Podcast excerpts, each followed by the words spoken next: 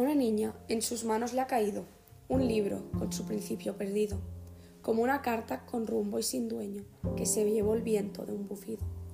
El tomo narra la historia de una feroz aventurera que como pájaro sin alas volara, comenzó su odisea en su fin.